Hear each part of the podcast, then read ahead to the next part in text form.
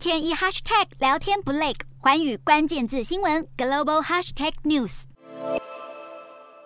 南韩从上个月开始就出现了夏季热浪，不但突破历史高温纪录，更连带影响用电的需求，让南韩可能出现自二零一三年以来首次的能源供应警戒。南韩六月除了平均最大用电需求创下历年六月最高纪录，备用电力比率也在六月二十三号达到百分之九点五，是今年首次出现低于百分之十的情况。热浪提早报道，好多民众都热到受不了。南韩国内也在七月一号出现了今年首例的中暑死亡个案。这名中暑的男子立刻就被送到医院，经过抢救后仍然不幸死亡，成为南韩今年首例因为中暑致死的个案。